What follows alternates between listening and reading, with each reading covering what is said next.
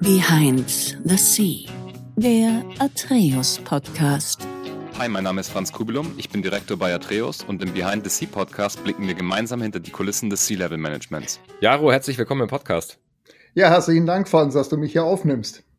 Ich freue mich sehr auf unsere Episode. Du hast einiges, über das wir sprechen können. Du hast mal bei der, ja, der deutschen Luftwaffe gestartet. Ein sehr interessanter Start. Solche Sachen interessieren mich immer riesig, weil ich mich immer freue, dazu lernen, wie da das Transferwissen dann auch später vielleicht fürs Business aussieht. Du warst dann auch mal bei der NATO und hast dann eigentlich über die CIO und CTO-Rollen fast alle Industrien, und das sage ich nicht nur so, das ist tatsächlich so, fast alle Industrien gesehen.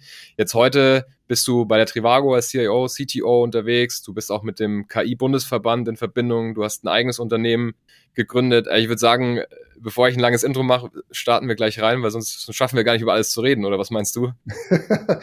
naja, wir sollten uns ein paar Punkte rauspicken und alles ist vielleicht auch nicht so interessant. Sehr gut. Dann würde ich sagen, fangen wir vielleicht mal an, was, was aktuell so auf deiner Agenda ist. Also ich habe schon gesagt, du bist CIO, CTO, ne? Du machst das bei Travago. Genau, also ich bin aktuell seit, seit ziemlich genau elf Monaten der CIO und CTO für Trivago. Äh, kennen wahrscheinlich die meisten aus unseren beflügelten 500 Fernsehspots, die wir haben. Hotel Trivago, ich kann das nicht so gut trällern. Ja. Ähm, ist meines Wissens die weltgrößte Metasuchmaschine für Hotelinformationen. Mhm. Also letztendlich haben wir Kontakte zu 6,3 Millionen Hotels da draußen und können unseren Kunden jederzeit äh, gute Preisinformationen, Verfügbarkeitsinformationen quer über den ganzen Globus anbieten. Mhm. Und da ist natürlich eine ganze Menge an IT dahinter. Da sind etwa 420 äh, Techies, die sich in, um alle Facetten dieses Geschehens kümmern. Äh, und ich bin da eben zuständig für die gesamte Technik und das Engineering von tatsächlich unserem Backoffice bis zu der operativen Software, die weltweit Hotels liefert. Sehr, sehr cool. Trivago ist ja genau so eine disruptive Technologie, wo man gesagt hat, ja, geht, geht theoretisch ja auch ohne, aber sobald man es dann einmal hatte, würde man sagen, ja, möchte ich jetzt eigentlich auch nicht mehr ohne machen, so ungefähr. Ne?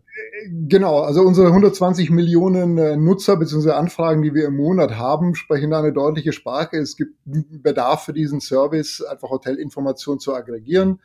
Das funktioniert auch sehr, sehr gut. Äh, und wir sehen jetzt gerade nach Corona, äh, dass es tatsächlich sehr, sehr stark angenommen wird und die Leute reisen wollen und so einen Service haben möchten. Absolut. Ich habe äh, in meiner Recherche ein Interview gefunden, da wurdest du gefragt, ob du deinen Job, also den CIO, CTO-Job, einem Fünfjährigen erklären kannst. Da hast du gesagt, hm, wird schwierig, aber ich probiere es mal. Hast es dann auch mit so einem Absatz probiert. Jetzt hören hier natürlich nicht Fünfjährige zu, oder weiß ich nicht, aber vielleicht, äh, dass du nochmal drauf eingehst. Du hast da, glaube ich, gesagt, hauptsächlich geht es darum, Leute zusammenzubringen, die dann innovative Ideen haben, innovative Technologien und Plattformen bauen. Wie würdest du denn CIO slash CTO, gerade wenn man das beides zusammen macht, vielleicht nochmal in zwei, drei Sätzen erklären? Ja, das ist eine total gute und total schwierige Frage. Also äh, das mit den Fünfjährigen kriege ich nicht hin. Ja. Letztendlich besteht meine Aufgabe tatsächlich darin, hier die gesamte Technologie und das ist tatsächlich vom lokalen Netzwerk hier im Gebäude äh, bis zu der Software, die wir, die wir weltweit zur Verfügung stellen, irgendwie unter einen Hut zu halten. Mhm. Äh, da reicht natürlich meine bescheidene Qualifikation nicht, um das alles in allen Ecken und Enden zu verstehen, geschweige denn überall Richtungen vorzugeben. Mhm. Äh, also ist meine Rolle im Wesentlichen tatsächlich darin, äh, viele, viele Leute, die viel, viel schlauer sind in vielen Bereichen als ich, mhm. äh, in irgendeiner Form so zu orchestrieren, dass sie ihre Fähigkeiten ausleben können und mhm. in der Summe für Trivago und für unsere Kunden was Tolles machen. Und das ist eigentlich der Skillset. Und dabei hilft es natürlich schon, ähm, dass ich einen ziemlich langjährigen, also 35 Jahre IT-Background habe, das heißt, ich bin in der Lage, meistens irgendwelche halbwegs intelligenten Fragen zu stellen und in die richtigen Löcher zu bohren und zu erahnen, wo es Risiken oder Probleme geben könnte. Mhm. Ähm, aber die wahren Details und das wahre Know-how, das kommt von unseren 400 Spezialisten, die sich dann in die entsprechenden Themen reinbohren können. Mhm. Ja, okay, sehr, sehr cool. Du hast ja auch mit 19, also 1995, was schon eine Weile her ist, so deine erste eigene KI ähm, programmiert. Was war das damals? Ja, das war meine, meine zweite Diplomarbeit, äh, die ich gemacht habe damals an der Fernuniversität Hagen. Mhm. Äh, und da war die Diplomarbeit, äh, bestand darin, ein neuronales Netz zu schreiben, mit dem man äh, Produktionsplanung äh, in, in Manufakturbetrieben optimieren konnte. Also Durchlaufzeiten von Werkstücken durch be bestimmte äh, Arbeitsstationen.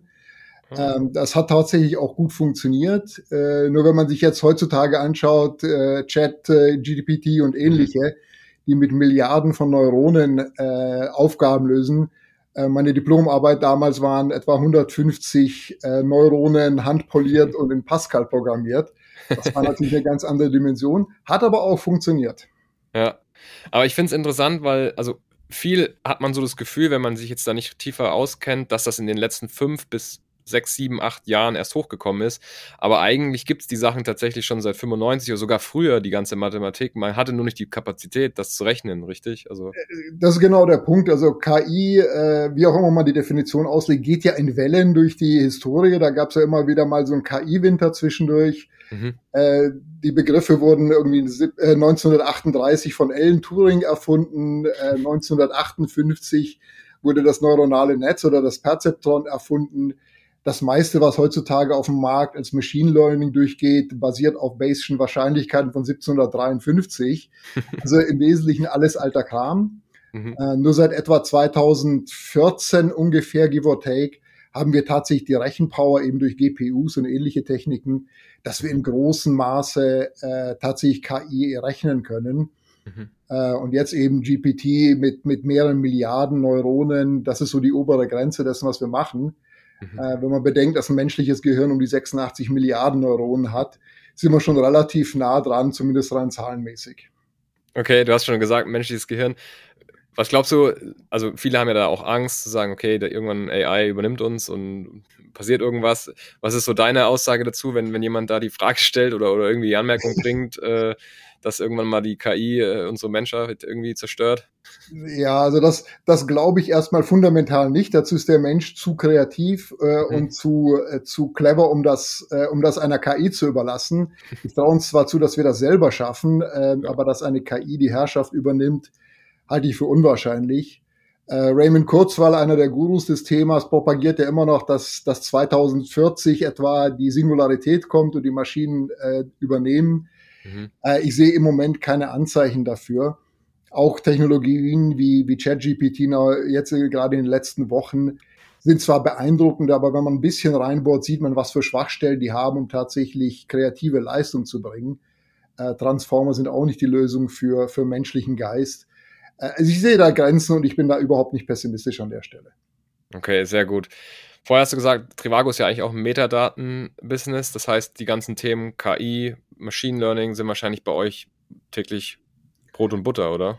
Genau, also wir sind, wir sind eine, datenbetriebene Company. Wir haben äh, so um die sieben Petabyte an Daten, mit denen wir da jeden Tag äh, jonglieren. Äh, wir haben ein Team von äh, fast 100 Leuten, die sich mit Daten, Datenanalyse, KI, ML und ähnlichen Themen beschäftigen. Also das ist, das ist Brot- und Buttergeschäft. Mhm. Wir haben jeden Tag so um die 10 Millionen äh, äh, Datentransformationen in irgendeiner Form, die wir durchrechnen lassen. Also das ist ein massiv datengetriebenes Geschäft. Und ja, wir haben eine, eine sehr effiziente Website vorne dran, aber die Daten sind natürlich das Gold. Ja, sehr cool. Wahnsinn, also spannende Themen ähm, zu Trivago, ich, wie, wie, du schon gesagt hast, das kennen wahrscheinlich die meisten, da muss man nicht viel dazu sagen. Jetzt ist es natürlich sehr interessant, wie du da hingekommen bist, weil es ist ja, wie gesagt, sehr KI, sehr innovationslastig, sehr datengetrieben, alles, äh, du hast ja Informationstechnologie auch mal studiert.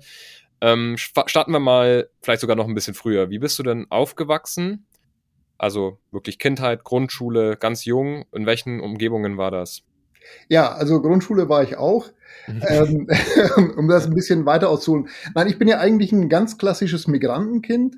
Mhm. Äh, also meine Eltern sind ja mit mir, sieht man auch am Namen, äh, sind äh, 1970 mit mir aus der damaligen Tschechoslowakei, äh, letztendlich vor der russischen Invasion, die kurz davor stattgefunden hat, geflohen. Mhm. Also ähnliches, ähnliche Themen wie heutzutage in der Ukraine.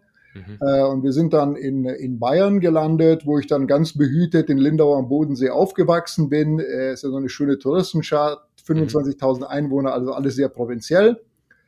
Äh, und habe da ganz normal eine, eine angenehme Kindheit mit Grundschule, Gymnasium, Abitur äh, genossen und bin dann danach tatsächlich aus Lindau weggegangen und ja, seitdem höchstens zum Urlaub noch vorbeigekommen. okay, also sehr interessant. Bist also irgendwann mal nach Deutschland gekommen. Man merkt es jetzt nicht mehr. Du sprichst natürlich sehr, sehr gut Deutsch. Ähm, warst du an der Grundschule? Bist du gern zur Schule gegangen oder wie war das? Ach, ich fand die Schule meistens, meistens langweilig. Äh, okay. Die interessanten, also das ist ja ein Schicksal, das viele, viele ITler haben. Die interessanten Fächer waren natürlich die naturwissenschaftlichen Geschichten, Mathematik, Physik, äh, zum Teil Informatik damals. Wir waren eine der ersten Jahrgänge, die überhaupt Informatik am, äh, am Gymnasium hatten. Das waren die interessanten Sachen. Äh, über meine französischen Noten reden wir besser nicht. Ja, über meine auch nicht. Ähm, was hast du dann sonst so gemacht neben der Schule? Warst du irgendwie ein Sportverein oder hast du dann nebenbei schon so dich mit so Computern beschäftigt oder sowas? Mm, Computer, ja, das fing dann an. Ich war tatsächlich meines Wissens der erste Schüler, der in Bayern damals seine, seine Abiturarbeit in Informatik auf einem Computer programmiert hat. Oh wow. Damals noch ein Commodore 8032 in, in damaligen Basic-Varianten. Also das war alles sehr, sehr, sehr, sehr rustikal nach heutigen Maßstäben. Äh, mein iPhone würde sich totlachen darüber. äh, das war, also das waren die Anfänge der, der Computerei.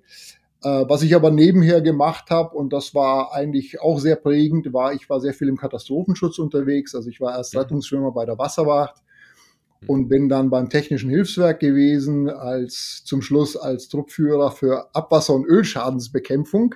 Oh wow. Okay. Was, am, was am Bodensee äh, durchaus manchmal ein interessantes Thema ist. Ähm, das war natürlich auch sehr, sehr interessant und das hat auch geholfen zu erden, weil ich sicherlich bei den, bei den ganzen Leuten dort der einzige Abiturient war. Das andere waren alles, alles Handwerker mhm. und das hat mir stark geholfen, tatsächlich auch mit, äh, mit, mit diesem praktischen Denken sehr, sehr, sehr, sehr vertraut zu sein und auch zu wissen, was es bedeutet, wenn man da irgendwo in die Hände spucken und Sand schippen muss. Hm, das ist ein guter Punkt, ja. Wie alt warst du da? Also hast schon Abi gehabt, ne? Äh, ja, mit Abi bin ich dann weggegangen. Also bis, okay. bis etwa 19 Jahre alt damals, Abi-Zeit. Bis dahin war ich dann die mehrere Jahre in diesem Katastrophenschutzumfeld. Ah, wow, okay.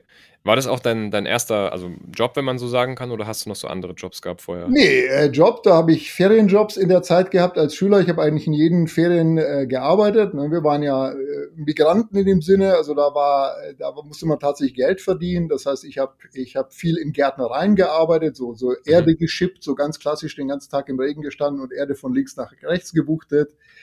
ich habe äh, in der Lindauer Kläranlage gearbeitet und dort alle möglichen Sachen gemacht bis hin zur Kanalisationsreinigung, Auge in Auge mit 10 Zentimeter großen Spinnen. Oh. Ähm, ich habe hab in der Schweiz in einer Großküche eine halbe Tonne Spätzle am Tag gekocht. Also ich habe damals schon die lustigsten Sachen gemacht. Nicht schlecht. Also das sind schon, das sind Sachen, wo ich jetzt mal sagen würde, das macht nicht jeder während der Schulzeit. Mal manche, weil sie halt einfach einfach die, ja, die, die Gunst haben, privilegiert zu sein, das halt nicht machen zu müssen. Andere, weil sie es vielleicht auch nicht machen wollen. Bei dir, du, du hast ja gesagt, du musstest es ein bisschen auch machen und du wolltest es aber wahrscheinlich auch ein bisschen machen, weil man kann ja natürlich auch angenehmere Jobs machen, sag ich mal. Das ist richtig, es gab, gab angenehmere Jobs, aber ich wollte das auch machen. Ich wollte auch mein eigenes, eigenes Geld verdienen, damals für den Führerschein, was man also als, als Jugendlicher haben wollte. Mhm. Ähm, und äh, es hat ja auch ein bisschen was mit Autarkie und Selbstbewusstsein, Selbstverständnis zu tun. Also ich fand das immer spannend, sowas zu machen. Äh, fällt mir noch ein, ich habe auch einmal am, am, am Schrottplatz gearbeitet und mit so einem Schneidbrenner äh, Metallwaren auseinandergeschnitten den ganzen Tag. Äh, das ist schon auch eine interessante Erfahrung, mal körperlich zu arbeiten. Absolut. Hast du da schon was für dich entdeckt? Also war das für dich so, okay, das mache ich jetzt, da lerne ich was, da verdiene ich Geld, aber später möchte ich das nicht unbedingt machen? Oder hast du irgendwie gesagt, so, weiß nicht, irgendwie gefällt mir das mit, dem, mit den Händen zu arbeiten, ich mache da gerne all mögliche Sachen? Also äh, hätte ich gerne gemacht, war aber damals irgendwie nie, nie im Gedankengut drin. Also das war einfach tatsächlich Ferienjobs zum Geld verdienen. Das war interessant, das hat auch Spaß gemacht zum Teil. Aber es war völlig klar, dass ich nicht in diesem Bereich landen werde. Mhm. Es war völlig klar, dass ich, dass ich irgendwann mal was im Bereich äh, mathematisch-naturwissenschaftlich sein werde. Okay. So, und dann, mit, als ich dann irgendwie 16, 17 war, äh, kam dann tatsächlich das Thema Informatik hoch. Äh, mhm. Ich meine, wir reden jetzt hier vom, vom Jahr 1900. 81, 82 sowas. Ja. Das waren die Anfänge. Der PC, wenn man sich erinnert, kam 1983 auf den Markt. Also das war vor PC. Ähm, und da wurde das Thema natürlich ganz, ganz heiß. Mhm. Nicht schlecht. Okay, dann, also du hast dann irgendwann die Schule auch abgeschlossen, hast schon entdeckt, wo deine Interessen liegen, hast super viel auch schon mit den Händen und auch in, in sehr schwierigen und anspruchsvollen Jobs gearbeitet, anstrengenden Jobs vor allem. Dann ging es ja, wenn ich es korrekt äh, aufgefasst habe, zur, zur Armee sozusagen, oder? Zur, zur Luftwaffe. Genau, dann war einfach die Frage nach dem Abitur, was studiere ich und wie studiere ich. Äh, mhm. Meine Eltern hatten nicht so viel Geld, um drei Geschwister gleichzeitig auf die Universität zu schicken. Mhm. Ähm, interessiert hat's mich eh und dann hat sich dann tatsächlich so ergeben, dass ich eben äh, bei der deutschen Bundeswehr in der Luftwaffe die Aufnahmeprüfung bestanden habe äh, und dort dann für zwölf Jahre Offizierslaufbahn und Studium eingeschlagen hat. Wow, okay. Genau, und das war damals, damals ein ganz klassischer Werdegang, ist jetzt ein bisschen anders, aber damals war das im Wesentlichen ein Jahr Offizierausbildung, was schon der erste Berufs, die erste Berufsausbildung ist. Und dann äh, drei, ein Viertel bis dreieinhalb Jahre Studium und dann den Rest der Zeit in, äh, ja, irgendwo in der Verwendung in der Truppe. Okay. Jetzt, äh, also ich finde, wenn man jetzt so heutzutage die Vorstellung hat von jemandem, der gut mit Computern kann und halt irgendwie so da vielleicht so auch so ein bisschen so ein Nerd ist, sage ich mal, das lässt sich irgendwie gerade gar nicht so richtig vereinbaren mit dem Thema, dass man da Soldat ist. Ne, also gleichzeitig hat man einerseits diese Computer tragen, andererseits ist man eigentlich Soldat, was ja sehr hierarchisch ist und hat ja auch einen Grund, warum das so ist. Wie, wie ließ sich das vereinbaren oder, oder ist es gar nicht, oder habe ich da eine komplett falsche Auffassung? So. Ja, ich glaube, da, da gibt es gar keine, gar keine Dissonanz an der Stelle. Also zum einen, zum einen ist die Ausbildung zum Offizier ja bereits der Einstieg in eine, in eine Führungskarriere. Also da bekommt man mhm. ja vom ersten Tag an Führungsaufgaben, bekommt auch so ein bisschen das theoretische Rüstzeug. Mhm. War damals natürlich noch ein bisschen ein ganz anderer Schnack, als es heutzutage ist, aber nichtsdestotrotz. Man bekommt viel, viel Information darüber, wie man mit Menschen umgeht, wie man Anweisungen gibt, äh, wie man mit Problemen umgeht, wie man Strategien entwickelt, etc. Das hilft einem auf jeden Fall für egal welche Karriere danach kommt. Mhm. Ähm, äh, und parallel dazu eine Fachausbildung in irgendeinem technischen Bereich. Bei mir war es Informatik, bei anderen Leuten ist es Elektrotechnik, Luft- und Raumfahrttechnik gewesen, ist, ist komplementär dazu. Mhm. Äh, und ich denke, das ist ein super Startbrett oder hat zu mir, mir das mir genützt, sowohl diese Führungsausbildung als auch die technische Informatikausbildung zu haben. Damit mhm. hat man direkt zwei Winkel abgedeckt. Das ist nicht verkehrt. Mhm. Sehr spannend. Also schon früh Führungserfahrung gesammelt, auch wirklich eine Ausbildung in Führung gekriegt, was ja viele Leute gar nicht kriegen. Die starten dann in, in, in der Industrie so im Business und sind halt einfach irgendwie gut oder, oder, oder können sich gut in, in, einer Organisation, in einer Organisation fortbewegen und kommen dann in Führungspositionen, haben aber keine Ausbildung genossen. Du hast die ja dann bei der, sag ich mal, beim Bund genossen. Wie ist das? Wie kann man sich das vorstellen? Was lernt man da, ähm, was Führung angeht? Wie, wie ist es da? Wie kann ich mir das vorstellen? das ist jetzt natürlich schon, schon, schon sehr tief in der Historie gegraben, aber im Wesentlichen, im Wesentlichen wird während der Offizierausbildung ist man natürlich, äh, wird man in Situationen versetzt, wo man seine Kollegen, also seine Kameraden mhm. führt sind ja immer irgendwie 20, 40, 60 Leute zusammen, dann wird immer einer ausgesucht und muss dann eben zum Beispiel eine Übung leiten oder ein, mhm. äh, ein, ein Schießtraining oder was auch immer. Das heißt, es schult einfach schon mal in so einem in so einem etwas harmonischeren Umfeld bei Kollegen, die einem gut gewählt sind, wie, wie man sich darstellt, wie man auftritt, wie man Leuten Dinge erklärt und sie dazu bringt, etwas zu machen. Mhm. Und okay. typischerweise, wenn man das abgeschlossen hat, und in meinem Fall nach dem Studium, geht man dann in eine Verwendung in der Truppe. Das kann ja alles Mögliche sein, von Panzerfahrern bis eben Computerprogrammieren. Ähm, und wird dort typischerweise auch in eine Verwendung gesteckt, wo man sehr, sehr schnell Personal hat, das man eben anleiten muss. Okay.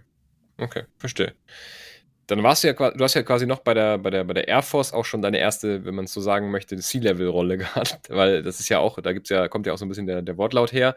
Und hier im Podcast Behind the Sea fragen wir natürlich nach C-Level-Managern, nach Geschäftsführern, nach Geschäftsführerinnen, die alle gesamtverantwortlich sind, wofür dieses C ja steht. Was hast du damals bei der Air Force mit C sozusagen gehabt?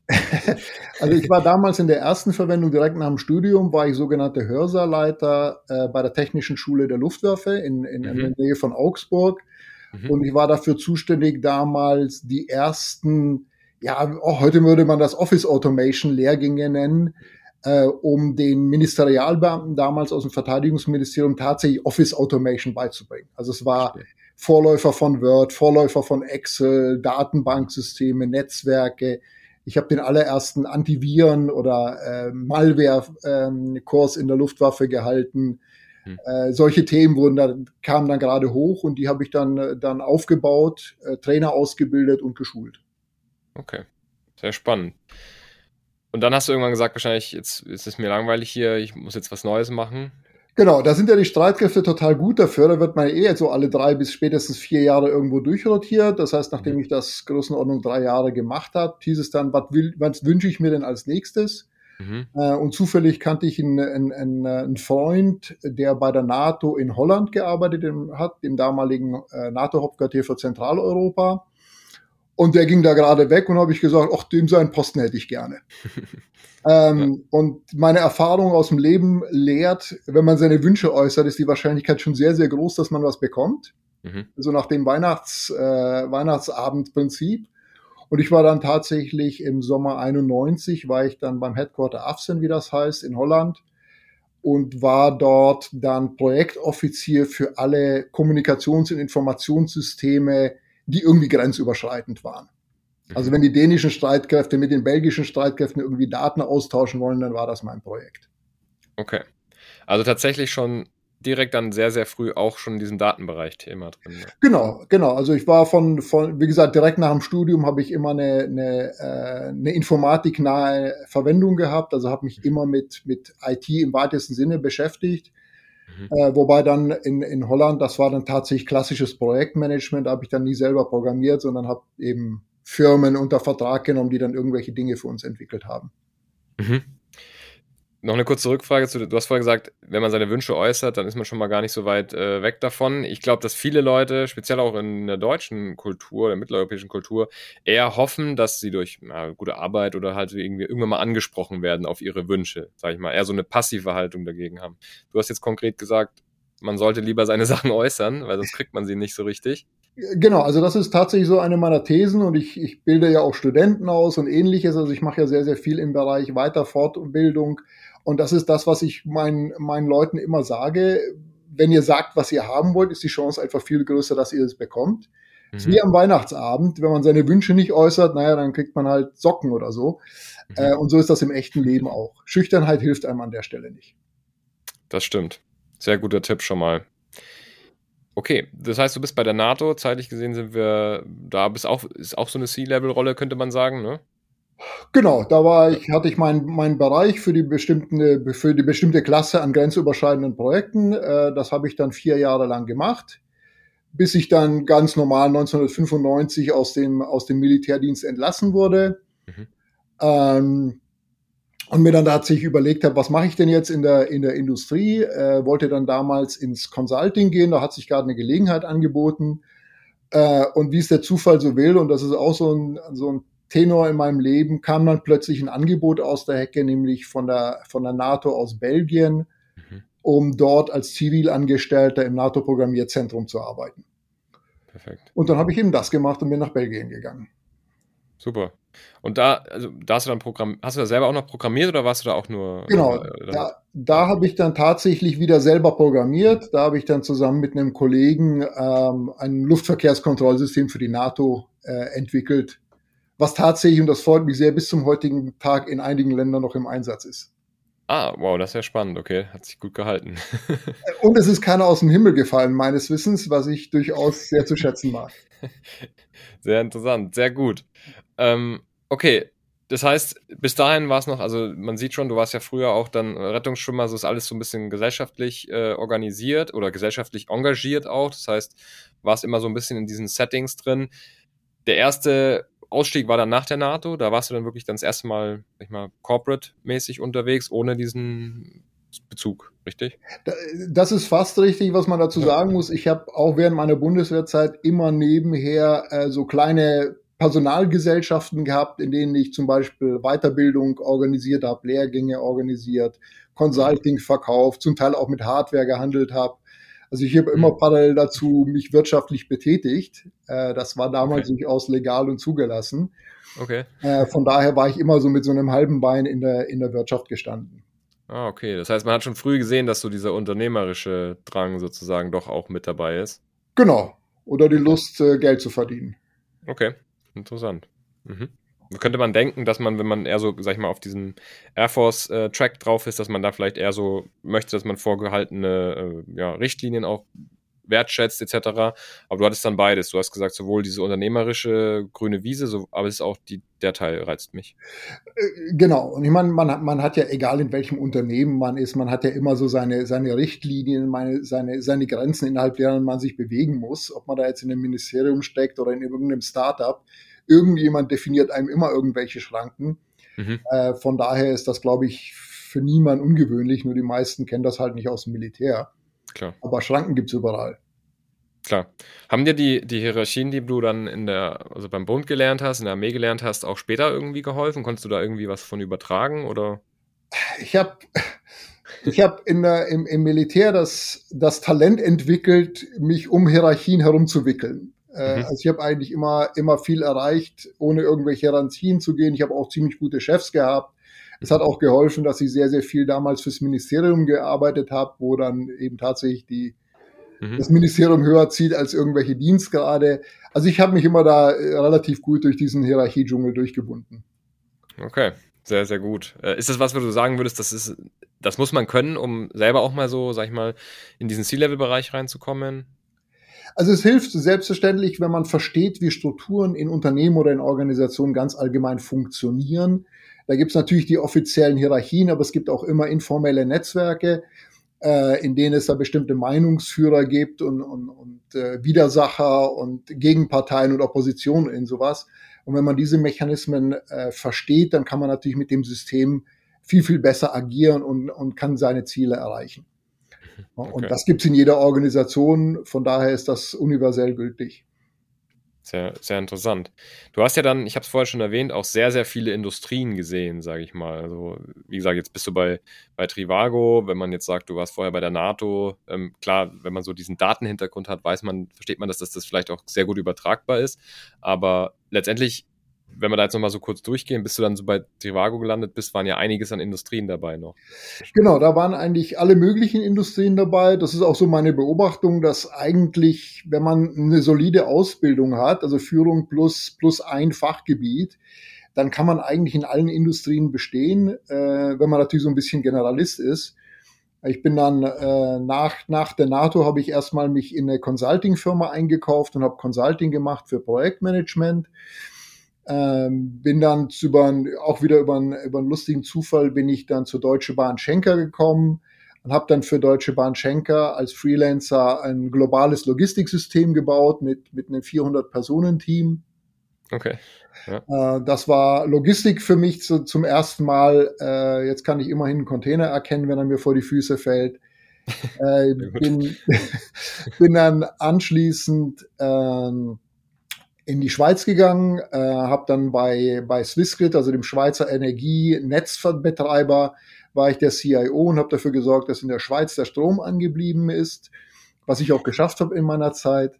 Sehr gut. Äh, habe dann anschließend für eine amerikanische Firma, für einen amerikanischen Konzern ähm, ein Innovationszentrum aufgebaut im Bereich Automotive äh, und Insurance, da haben wir also so künstliche Intelligenz gemacht, um zum Beispiel Autounfälle automatisch zu erkennen. Also du stehst am Straßenrand mit deinem zerbeulten Auto, machst mit deinem iPhone ein Foto vom Auto.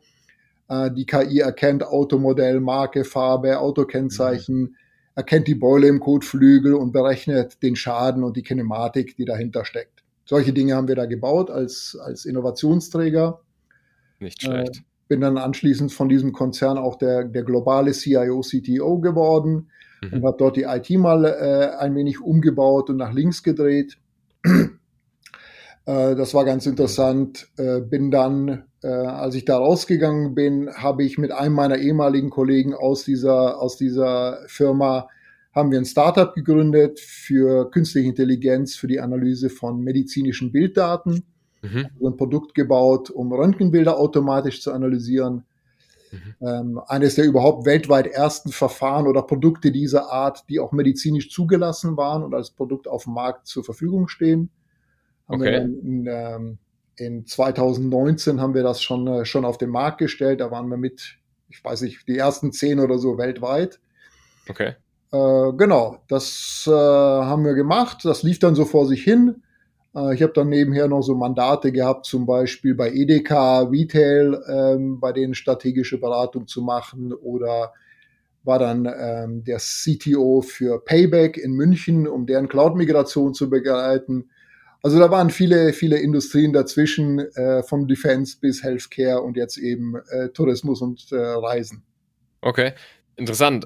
Das, also, das hast du parallel quasi noch die Mandate gemacht zu dem. Genau, okay. genau das Startup lief dann irgendwann mal, das Produkt war entwickelt, wir haben dann auch die Produktentwicklung, einfach die Weiterentwicklung sein lassen, weil das Produkt lief. Wir hatten Vertriebspartner, die das äh, die das für uns skaliert haben. Die Software war so geschrieben, dass sie global skaliert hat und zur Verfügung stand. Wenn man Cloud und ähnliche Mechanismen vernünftig einsetzt, dann, dann funktioniert das fast von selbst. Das haben wir auch ganz gut hingekriegt. Okay. Von daher hat das, hat das gedümpelt äh, und die Firma haben wir dann aber auch letztes Jahr verkauft. Okay. Vielleicht noch mal eine Frage dazu. Also das ist so, man kann sich das vorstellen, ihr macht Röntgenbilder oder andere Bilder von, äh, ja, von, von Innereien, sage ich mal, und dann läuft da eine KI drüber und die erkennt dann Sachen, die nicht passen, sag ich mal. Äh, äh, das, das wäre die Idee, das hat bis jetzt noch keiner so richtig hingekriegt, weil das Problem einfach viel zu groß ist. Also es gibt zu hm. viele Körper, zu viele Aufnahmetypen und zu viele Anomalien, die da passieren können. Mhm. Äh, das heißt, wenn man das vernünftig machen will, muss man sich auf einen, auf einen sehr engen Ausschnitt fokussieren, damit es auch tatsächlich funktioniert. Okay. Und was wir damals gemacht haben, ist ein bestimmtes Verfahren von Röntgenbildern des Kopfes für Kieferorthopäden oder ähm, äh, Mund-Gesichts-Kieferchirurgen. Äh, da gibt es eine bestimmte Analysetechnik, die die anwenden müssen auf diesen Röntgenbildern. Die ist, die ist einfach lästig und zeitaufwendig und die haben wir vollständig automatisiert. Und die ist bis zum heutigen Tag äh, im Einsatz und wird von Ärzten weltweit benutzt, damit sie sich einfach zehn Minuten Zeit pro Bild sparen. Wow, okay, sehr cool. Ist die Firma jetzt aber auch noch alleinstehend? Du hast nur quasi sie verkauft, die wurde nicht irgendwie. Genau, die Firma wurde jetzt an einen, an einen größeren, äh, an einen größeren Konzern verkauft, der damit jetzt äh, Weiterentwicklung betreiben will. Okay, sehr, sehr cool. Also auch da einen Fußabdruck hinterlassen. Du bist ja auch, ähm, ja, so Professor, ne? Also du, du hast ja auch sozusagen eine, eine, eine Lecture bei, bei der Hochschule Fresenius. Äh, das ist auch Artificial Intelligence, richtig? Magst du dazu kurz was sagen? Genau. Also ich bin, ich bin weder Professor noch Doktor. Also, ich habe zwar zweimal den Doktor angefangen, aber aus Zeitgründen dann abgebrochen. Mhm. Ähm, also ich bin, ich bin Lehrbeauftragter äh, im Moment bei der Hochschule Fresenius in, in Hamburg und mache da immer wieder, wenn sie Bedarf haben, einen Kurs für künstliche Intelligenz. Mhm. Äh, Im Wesentlichen für Wirtschaftswissenschaftler. Also da geht es dann tatsächlich darum, den eher, also weniger irgendwie mathematische Formeln, sondern tatsächlich Anwendungen, Rahmenbedingungen, Grenzen und ähnliches zu erklären. Von tatsächlich grundlegenden Erfahr äh, Verfahren bis Ethik natürlich und, und juristische Themen. Einmal quer durch. Okay, wow. Also man kann auch von dir lernen, an alle da draußen, wer gerade sich entscheidet. Es, hören ja auch jüngere Leute hier bei dem Podcast zu, also nicht nur Kollegen und Kolleginnen von dir, sondern auch Leute, die das interessiert, wie die Leute da sozusagen im C-Level-Management ticken. Wer an der Hochschule Fresenius ist und Artificial Intelligence besucht, der hört dich sozusagen dann. Genau, der kann mich, der kann mich dann hören. Äh, ja, der, der letzte Kurs haben wir gerade letzte Woche abgeschlossen. Von daher mal sehen, was, wann der nächste kommt. Sehr, sehr cool. Gut, wie ging es dann weiter, nachdem du das, ähm, also du hast ja sozusagen das Unternehmen nebenbei gemacht, warst dann sozusagen, was war der, was war der letzte Stopp vor, vor, vor, sag ich mal, Trivago, den du parallel zu deiner Firma selber gemacht hast noch mit? Das war Payback in, äh, in Payback. München, da habe ich den CTO gemacht auf Interimsbasis für etwa neun Monate, um mhm. für Payback äh, auch eine sehr, sehr coole Firma, sehr, sehr nette Leute, extrem datengetrieben natürlich, mhm. kennt auch jeder. Ja äh, um da eben auch die Cloud-Migration zu, zu unterstützen und eine Strategie dafür mitzuentwickeln. Ähm, und das habe ich dann eben bis Januar letzten Jahres gemacht. Okay, sehr, sehr interessant. Also man sieht schon, wir sind jetzt da so einmal natürlich super schnell durchgegangen. Ich habe hab versucht, hier und da die wichtigsten Sachen mitzunehmen. Aber es ist natürlich eine Menge, was, was du schon vorweisen kannst. Ähm, wir haben gesagt, über 30 Jahre sind das jetzt, richtig? 35 fast, könnte man sagen, in der IT, ja. 35, sehr interessant, weil, also ich habe ein bisschen geguckt, du hast auch äh, sehr, sehr, bist ja belesen, also du liest sehr, sehr viel. Ein Buch, äh, Outliers von Malcolm Gladwell, das finde ich auch sehr, sehr cool. Das hast du da auch mitgelistet als eins der Bücher, die wirklich mal zeigen, wie Erfolg entsteht sozusagen oder wie, wie man erfolgreich in was wird. Und da geht's ja auch um Leute wie, wie Bill Gates etc., die halt einfach vielleicht früh zu irgendetwas Zugang hatten und dann sich halt wirklich Stunden und, und Tage mit diesem Thema beschäftigt haben und dann halt irgendwann auch Jahre und Jahrzehnte und so eigentlich dann der richtige Erfolg entstanden ist. Jetzt hast du das auch gemacht über 35 Jahre. Magst du ein bisschen was zu sagen, vielleicht zu dem Buch und auch zu dem zu Theorie? Ja, also zu dem, zu dem Buch will ich eigentlich gar nicht so viel sagen. Die Theorie ist natürlich, oder es gibt, gibt diese althergebrachte Theorie, dass wenn man sich mit etwas 10.000 10 Stunden beschäftigt, dass man dann professionell ist und, und damit ja. irgendwo glänzen kann. Äh, die Theorie geht, dass das vom Eishockeyspieler über den äh, Klavierspieler bis, bis tatsächlich zum Informatiker geht. Also Bill Gates mhm. wird da immer gerne angeführt. Genau. Ich bin mir nicht sicher, dass diese These wirklich belastbar ist. Also da, da gibt es zwar anekdotische äh, äh, Geschichten dazu, aber so richtig glaube ich es nicht. Okay. Was aber natürlich hilft oder was, was mir geholfen hat, das ist ja auch sehr persönlich, ist tatsächlich, dass ich mich 35 Jahre lang immer durchgehend mit IT beschäftigt habe, immer versucht habe, jedes Mal, jeden Monat, jedes Quartal irgendwas Neues zu lernen. Mhm. Ähm, und dadurch natürlich sehr, sehr breit aufgestellt bin und dadurch halt auch sehr, sehr viel gesehen habe. Und das hilft halt heutzutage äh, auch mit den jüngeren Ingenieuren zum Beispiel bei uns im Gespräch zu bleiben, weil ich einfach interessante mhm. Fragen stellen kann, auch wenn ich vielleicht nicht im Detail verstehe, was sie da gerade machen. Mhm. Aber die Konzepte bleiben, bleiben über Jahrzehnte die gleichen. Und darüber kann man reden. Okay. Interessant. Hast gerade gesagt, quartalsweise oder irgendwie so monatsweise sich mal mit neuen Sachen zu beschäftigen. Ist das sowas, was du also wirklich systematisch machst, dass du sagst, du, du guckst dir dann so gewisse Topics an und lädst dir dazu irgendwie welche Sachen runter, die du lesen kannst, Bücher lesen oder, oder Kurse gucken oder sowas? Wie gehst du da vor? Genau, also absolut, das, ist, das sind tatsächlich so Wellen, wo ich, wo ich versuche, äh, so am Zahn der Zeit zu bleiben. Äh, das ist, äh, das kommt eher, eher zufällig her. Also ich habe zu meiner Zeit in der NATO habe ich mich sehr, sehr viel mit, mit Computernetzwerken beschäftigt. Da war, da war das ein sehr, sehr heißes Thema. Mhm. Danach kam irgendwann mal natürlich, äh, danach kam erstmal Security, da habe ich sehr, sehr viel im Bereich Security gemacht, Antiviren und mhm. ähnliche Themen. Ähm, da gab es eine Hochphase.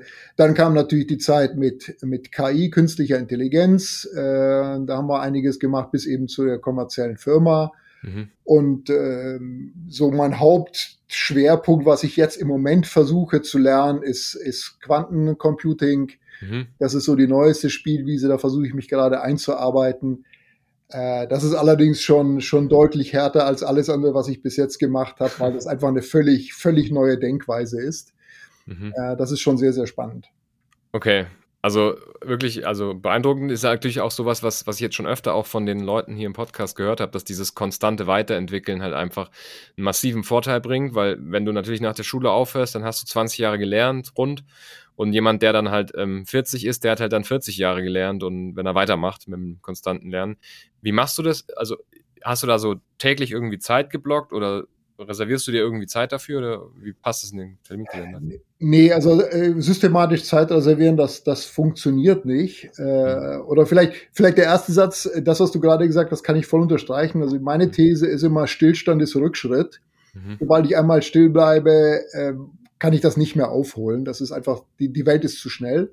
Mhm. Ähm, ich mache das eher tatsächlich sporadisch, opportunistisch, wenn halt Zeit ist am Wochenende oder wenn ich einen interessanten Kurs sehe oder mhm. wenn ich mich mit irgendjemand Interessanten unterhalte, dann versuche ich da was einzufangen. Mhm. Äh, versuche eben auch interessante Bücher zu lesen oder ähnliches und äh, entwickle mich da so Stück für Stück äh, weiter. Das sind auch Themen, die streuen ganz wild, aber im Moment ist so mein Hauptfokus, wenn ich Zeit habe, äh, Quantum Computing. Okay, ja, sehr spannend. Jetzt haben wir schon gesagt, dein Tag ist sehr voll, du kannst es gar nicht systematisch, sag ich mal, Zeit reservieren. Gib uns doch mal so Day in the Life of Jaro. Also wie, wie sieht denn so ein typischer Tag aus? Wann stehst du auf? Wann gehst du ins Bett? Wie sieht das so dazwischen aus? Hast du irgendwelche Routinen? Also. ja, ich weiß nicht, ob das irgendjemand interessiert, dass morgens bei mir um 7.30 Uhr der Wecker klingelt. Doch, richtig. Es gibt ja so diese Top-Manager, die meinen, der Wecker müsste um 4 Uhr klingeln, da müssen sie erst mal zwei Stunden Fahrrad fahren, bevor es an den Kilometer schwimmen geht. Äh, das das finde ich bemerkenswert. Ich bin nicht so. Also ich fange tatsächlich um 7.30 Uhr an, klingelt der Wecker. Mhm. Ähm, und dann bin ich eben um 8.30 Uhr äh, wohl gefrühstückt und gecampt, äh, entweder am, am Computer zu Hause mhm. oder hier in Düsseldorf im Büro mhm. ähm, bei, bei Trivago. Und dann ist im Wesentlichen der Tag durchgetaktet mit Meetings, Besprechungen, Calls äh, und ähnlichem. Das geht dann typischerweise so bis, bis 6 Uhr, dann ist aber auch meistens Schluss. Mhm. Äh, weil äh, die Leute können behaupten, was sie wollen, aber nach acht bis zehn Stunden ist die menschliche Aufmerksamkeitsspanne er, er, erschöpft. Mhm. Danach macht man eigentlich nur noch Unsinn. Äh, das ja. kann man sich dann eigentlich auch sparen. 6 Uhr Größenordnung ist dann Schluss, dann gibt's mhm. noch eine Stunde Sport, äh, praktisch jeden Tag und dann irgendwie 7, 8 Uhr äh, Abendessen und noch ein Büchlein lesen oder einen Film schauen und dann ist der Tag gegessen. Okay. Was machst du so für Sport? Ähm, meistens Gewicht, äh, Gewichtstraining oder mhm. tatsächlich so Crosstrainer, Joggen, Laufen, Cardio. Okay. So in diese Richtung. Okay, so selbst nach, nach eigenem, sag ich mal, Vorgaben oder hast du da so einen Plan? Genau, nein, nein, also ich halte nichts von, von Trainingsplänen, äh, hm. weil ich schlicht und ergreifend keine professionellen Ambitionen ha habe. Also wenn ich einen Triathlon laufen wollte, natürlich, dann brauchst du einen ja. Trainingsplan, aber ich mache das ja nur für mich zum Spaß und zur, zur allgemeinen Fitness und zum Abreagieren. Okay. Äh, und da mache ich eben mein Programm. Äh, hilft natürlich auch, dass jeder Offizier damals an Tobak äh, seine Sportleiterausbildung gehabt hat. Stimmt natürlich, ja. Das, das, wissen die meisten vielleicht gar nicht mehr, ja. Okay, also sehr interessant. Also interessant auch, dass du sagst, äh, dass viele Manager mit diesem 4 Uhr morgens aufstehen. Ähm, hältst du davon einfach auch nichts oder sagst du, das ist für dich jetzt persönlich nichts? Also es ist, das ist für mich persönlich, passt nicht zu meinem Biorhythmus, schlicht okay. und ergreifend, da ist, glaube ich, jeder, jeder irgendwie anders gestrickt. Mhm. Ähm, aber ich glaube auch diese hemmungslose Selbstoptimierung, äh, mhm. dass die nicht gesund ist auf Dauer. Mhm. Ähm, ich kann nicht morgens um 4 Uhr aufstehen und den ganzen Tag durchpowern bis irgendwie Mitternacht und dann in komatös ins Bett fallen. Mhm. Ähm, man, die, die, die gesamte Lehre der Psychologie zeigt einem, dass wenn man nicht genügend ausgeruht ist, wenn man nicht genügend äh, Recovery Time hat, dass man da einfach schlechte Entscheidungen fällt und mhm. eventuell auch gar kein netter Mensch mehr ist. Mhm. Ähm, und da gibt es auch genügend Beispiele im, im echten Leben und da strebe ich nicht danach. Mhm. Also auch so ein bisschen dieser Ansatz äh, Consistency over Intensity sozusagen, ne, dass man sagt, lieber konstant gut, sag ich mal, sein, als irgendwie in Spitzen immer super performen und dann halt diese einfach zusammenbrechen, ne, weil man halt nur vier Stunden schläft oder so. ja. Genau, genau. Also das, äh, man sieht ja genügend Beispiele auch in der, in der Presse, wo sich Leute einfach verausgaben und dann auf offener Bühne irgendwo kollabieren oder ähnliches. Ja, äh, ja dann haben die morgens viel Sport getrieben, aber haben in, in der Summe auch nichts daraus gehabt. Mhm. Und äh, lieber, lieber konstant auf, auf gehobenem Niveau, sage ich mal, mhm. Aber dann ohne auch gesundheitliche Schäden oder ähnliches. Ich glaube, das ist die vernünftigere Strategie. Sehr gut. Sehr, sehr cool. Jaro, wir kommen langsam ans Ende schon vom Podcast. Ähm, ich habe noch, noch zwei Fragen, eine größere und eine kleinere an dich. Die größere, wie gesagt, hier hören Kollegen, Kolleginnen von dir zu, auch Leute, die vielleicht mal ein C-Level wollen und auch jüngere Leute, die sich einfach für den Lebensstil, sage ich mal, der, der Business-Menschen interessieren. Was wären denn so Tipps für, für die Menschen, die zuhören? Du kannst auch gerne unterscheiden in die einzelnen Leute, aber so, wenn du sagst so, hey, wenn man mal CIO werden möchte, wenn man mal CTO werden möchte, wenn man mal CEO werden möchte, das sind so die Sachen, auf denen man Wert legen sollte, Acht geben sollte, vielleicht auch charakterliche Eigenschaften, die man entwickeln sollte. Das ist natürlich schwierig, ein, ein, generelles Rezept zu geben. Ich glaube, dass das eine, was man haben muss, ist eine gesunde Portion Selbstvertrauen. Also auf, mhm. auf C-Level-Ebene, da stimmen halt tatsächlich die alten Aussagen, dass es in einem gewissen Sinne einsam ist man ist halt dann irgendwie die Person, die im Zweifelsfall eine Entscheidung fällen muss, die vielleicht nicht beliebt oder vielleicht nicht gewünscht ist. Mhm. Dafür muss man natürlich schon so ein bisschen selbstbewusst sein und, und, äh, und tatsächlich die Kraft haben. Äh, was, glaube ich, unheimlich hilft, ist tatsächlich eine, eine physische und psychische Widerstandsfähigkeit. Mhm. Also ich kenne ganz wenige äh, C-Level-Leute, die die nicht irgendwie regelmäßig Sport machen, sich irgendwie aktiv betätigen, ihren Körper gesund und fit halten. Äh, da gibt's ganz wenige, die, die so nach klassischem, nach klassischem Bild irgendwie mit Übergewicht und Rauchen und viel Alkohol und so weiter ihren Job betreiben. Das funktioniert nicht. Ja. Also physische Fitness hilft ungemein. Mhm. Äh, psychische Widerstandskraft, Fähigkeit mit, mit Stress umzugehen, den auch mal wegzulächeln oder sowas hilft natürlich auch. Mhm. Äh, eine relativ breite, breite Ausbildung äh, ist gut. Also meine, meine These ist immer, man sollte in einem Fach richtig gut sein, egal welches mhm. das ist. Dann hat man eine Basis, auf die man sich abstützen kann. Mhm. Das ist total gut für Selbstbewusstsein. Und von da aus in so einer Art T-Struktur sich möglichst links und rechts beschäftigen mit den Themen, die in so einer Firma oder in einem Unternehmen interessant sind. Mhm. Ich kann zur Not eine Handelsbilanz lesen und ich weiß auch so ein bisschen über die, das Arbeitsrecht in Deutschland Bescheid. Ich kann bei all diesen Themen zumindest mal interessante Fragen stellen. Mhm. Äh, das hilft im Leben. Äh, und damit kann man auch tatsächlich Dinge zusammenhalten, die, die man, die einem vielleicht gar nicht so richtig gehören. Also es sind so ein paar Aspekte dabei.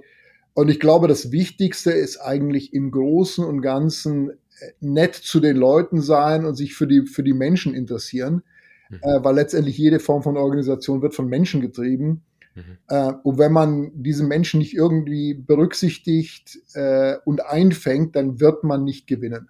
Mhm. Also der klassische Diktator, den gab es vielleicht in der Industrie früher mal, vor vielen, vielen Jahren, aber das funktioniert heute nicht mehr. Ja. Okay. Sehr, sehr schöne Tipps, kann man, glaube ich, nichts hinzufügen. Jaro, vielen Dank. Erstmal natürlich für die ganzen Tipps und auch für die Tipps, die unterwegs, äh, die wir im Podcast so mitgekriegt haben. Wie kann man dich denn am besten erreichen, wenn man mit dir in Kontakt treten möchte? Also am besten ist, äh, mich über LinkedIn zu erreichen. Da mhm. bin ich sowohl sichtbar als auch erreichbar. Äh, das machen äh, Dutzende von Vertrieblern jeden Tag, äh, die, die mir alles möglich verkaufen wollen. Ähm, äh, aber ja, über LinkedIn mich anzuschreiben, äh, ich bin für, für inhaltlich wertvolle äh, Kontakte immer, immer offen und freue mich über Austausch. Sehr gut. Sehr, sehr schön. Werden wir natürlich auch nochmal in die Beschreibung reinlinken. Jaro, vielen lieben Dank, dass du im Podcast warst und das alles mit uns geteilt hast. Sehr wertvoll. Unsere Zuhörer und Zuhörerinnen werden sich sicherlich sehr freuen über die Episode. Und ich hoffe, wir hören uns bald wieder. Wer weiß, vielleicht kommen wir nochmal zu einem anderen Event zusammen. Wunderbar, Franz. Meinen ganz herzlichen Dank auch für die, für die äh, netten Fragen und dein Interesse. Auch danke an Atreus für die Unterstützung und ja, viel Erfolg weiterhin mit den nächsten Podcast-Folgen. Super, danke dir. Und alle, die noch zuhören, wenn euch der Podcast gefallen hat, lasst bitte unbedingt eine Bewertung da. Das hilft uns, die Episoden noch weiter zu verbreiten. Und wenn ihr sagt, hey, solche Episoden wie mit dem Jahre, die hätte ich gern regelmäßig in meinem Podcast-Feed, dann abonniert definitiv auch den Kanal. Der Podcast, Jaro hat es schon gesagt, wird von Atreus präsentiert und gesponsert. Schaut also gerne auch mal auf der Website vorbei, www.atreus.de. Ich freue mich auf die nächste Episode. Jaro, ich wünsche dir noch einen schönen Abend. Mach's gut. Ciao, ciao. Herzlichen Dank und tschüss, Franz. Ciao.